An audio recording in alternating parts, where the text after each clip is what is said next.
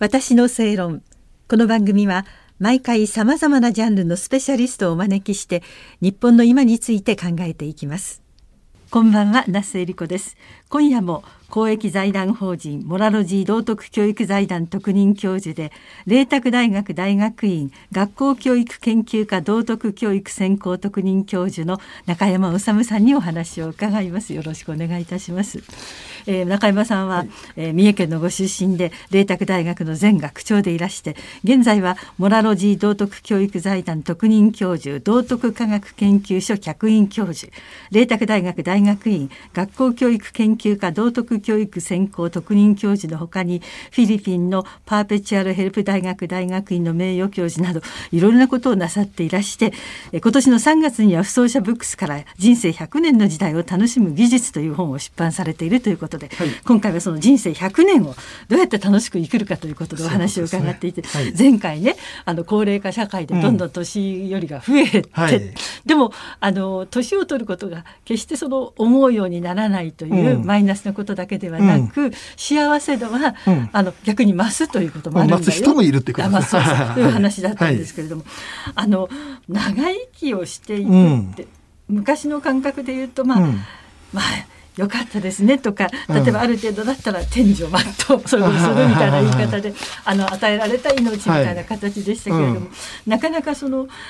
元気で何かしながら、うん、例えば仕事にしてもね、はい、現役でいるっていうことと、うん、例えばリタイアしながら楽しむとか、うん、いろいろあるじゃないですか、はいはい、その長生きの仕方、どう生きていくかみたいなこと、とっても難しいようなそれね非常に難しいですね、だから今65で定年になっても、はい、100歳まで生きると35年間ですよね。かえって長いですね長いですよ、はい、30万6千時間ぐらいあるんですよ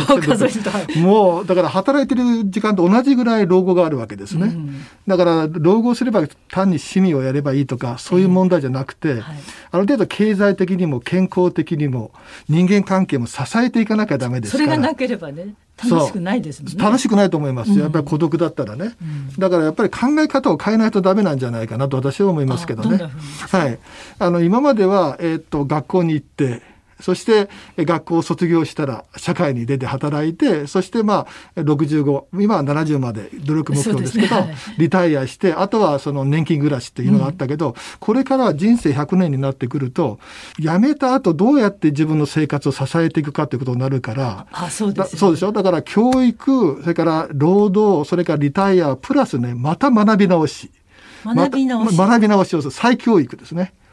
そしてまた新しいスキルをあのつけて社会にカムバックするというような時代になるんじゃないかなと。リタイア後にまた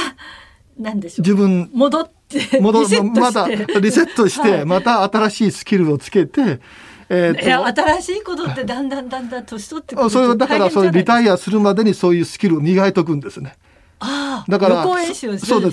そういうことです。だからマルチワークになるんじゃないかな。一つの組織にずっと働くんじゃなくて、はい、いろんな人がいますけれども午前中は違う会社でとかね。午後はまた違う、うん、夜は違うあの仕事に就くとかダブルワークとか、はい、そういうふうになっていくと思いますよ。なぜかというと企業の寿命よりもですね個人の寿命の方が長い時代を迎えてるかもしれないんですよ。あだから昔は死ぬまでねリタイアするまで会社が面倒見てくれましたけれども、はい、今そういう時代じゃないんじゃないかなと私は思いますね。はい、だからいろんなマルチポートフォリオっていうんだけどいろんな肩書きを持って多様に働いていく時代が来るんじゃないかなという感じがします。だから今は日本は、えーと、と65とか70で一斉にみんな辞めちゃうでしょ、はい、それねみんな政府がそういうふうにしちゃってるわけね。だから行政的老人って私言ってるんですけど、うん、行政がお前老人だよって決めてるわけです、はい、そんなこれ老人かどうかは自分が決める時代ですね、はい、生き方を自分で選ぶ時代ですね、うん、これからは、うん、だから65過ぎても働きたい人働く必要がある人は働く社会に制度設計を変えていかなきゃダメですねと私は思います。はいで無理やりにお前65も働けって言うとも嫌になってきますよね。でもあの働くことが健康維持のためとかね、はい、社会参画のためとか生きがいを感じる人がいるわけですよ。はい、私の友人なんかでも65過ぎてリタイアしていますけどサンデー毎日だっていうね 雑誌の名前が違うで毎日日曜日だから最初の時は楽しかったけど今やることないって言うんですよ。そうですよね。で男性の場合は、えーと、その会社の組織の中で自分が誰だったかというアイデンティティが重要になってきますよね。はい、肩書きみたいな、名刺があるなしみたいなだから私が前学長というと学長というそういう肩書きで自分が会社が保証してくれたわけです。はい、でも辞めてえーと、それがなくなる時にね、うん、自分のアイデンティティがなくなると困っちゃうわけですね、はい、だから昔のアイデンティティにこだわってると、うん、いつまでたっても虚しさとかね、はい、喪失感が出てくるわけですね。そういうものは捨てて。捨てて。過去のものは捨ててこれから新しく学び直してマインドセットっていうのを変えて、うん、えー、どういうような楽しい人生を選んでいくかっていうね、はい、だから地位とか名誉にこだわってちゃダメで、それは組織が与えたものであって、自分が得たものじゃないと私は思うんですね。組織の中でこそ、うん、あのそういう自分というものが、はい、いけるけどそうそう。それを離れた本当に一人人間として何ができてそうです、ね、どういうふうに働きかけていくことがそういうことですね。だから年金の問題もあるけど、はい、老後2,000万とかね。だから老後っていうのもあれいくらかかるかじゃなくて個人がいくらかけたいかによるんですよ。どういう生き方をするかどういう生き方をするかなんですよ。だからできたら働きながら、まあ、体力落ちてきますから、うん、フルワークじゃなくてもいいから、はい、パートタイムでいいから体と健康と社会性維持のためにですね、はい、えっ、ー、と老後も働くという時代が来るんじゃないかなと。なんかそういうでもちょうどいい加減のね、うん、あの時間で自分がそれなりに楽しくできて、うん、それなりにお金がもらえる、うん、全部そういう条件が整った仕事って、なかなかないですよね。ないですよね。だからその時に若い時が勝負なんですよね。会社にいる時にい。ろんな老後の準備をしていくとかね。はい、だから例えば会社の中で一つの会社でずっとどっぷり使うのもいいですけれども、まあ、社外研修とかいろんな多種の働き方を知るとかですね、はい、NPO 法人の活動をしてみるとかですね。いろんなローカルなあの活動をしてみるとかその若い時からそういう準備をですね、うん、いろんな自分をこうだって決めつけないで、はい、その可能性を探っておくっていうそうじゃないですかね。ああの今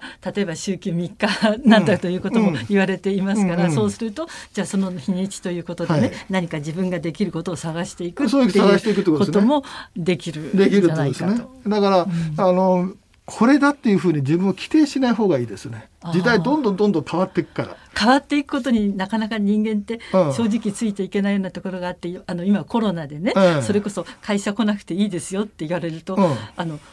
在宅で何し何していいか大変ですよ。在宅勤務は勤務なんですけれども、うん、なんだか落ち着かないとかね、ね、当たり前のように毎日電車に乗っていたのに行かないとか、うん。うん、環境が変わっていくことに、なかなか人間って慣れにくいじゃないですか。1年以上経っててもしっくりこない。例えば大学の授業にしてもまだ1回もキャンバス行かないまま、あの新学年になっちゃいましたとか、い、ろいろ今ありますよ。変わってますよね。僕もね最初はねあの今ズームで授業やってるんですよね、はい、はい、あのテレワークで。最初はそれ嫌だったんですよ。嫌でした。あやっぱり僕っていうのは話すのが好きですから学生の顔を見ながらね、ええ、私の親父ギャグが通じるかどうかを確認しながら授業やるのが好きだったんですけど、うん、テレワークそれ難しいんじゃないかと思ってね、はあそしてあの授業をやりながらあのいろんな操作をしなきゃダメチャットをやりながらですね、やらなきゃダメでしょ、だから授業に集中できないからそして高齢者ですから 機械に弱いからねそうなんです。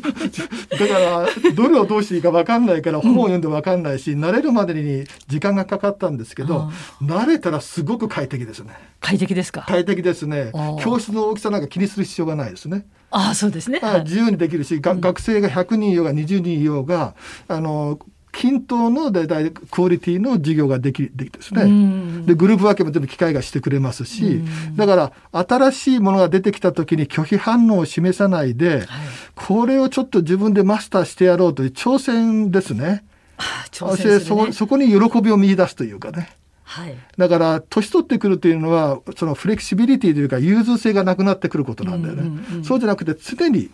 いろんな日々新たなりじゃないけど、新しいことに挑戦して自分の脳を活性化する。体も頭も柔軟にということですね。そういうことですね。そういう心構えが重要なんじゃないか。そうするとね、必ず喜びがその中から見えてくるんです。はい。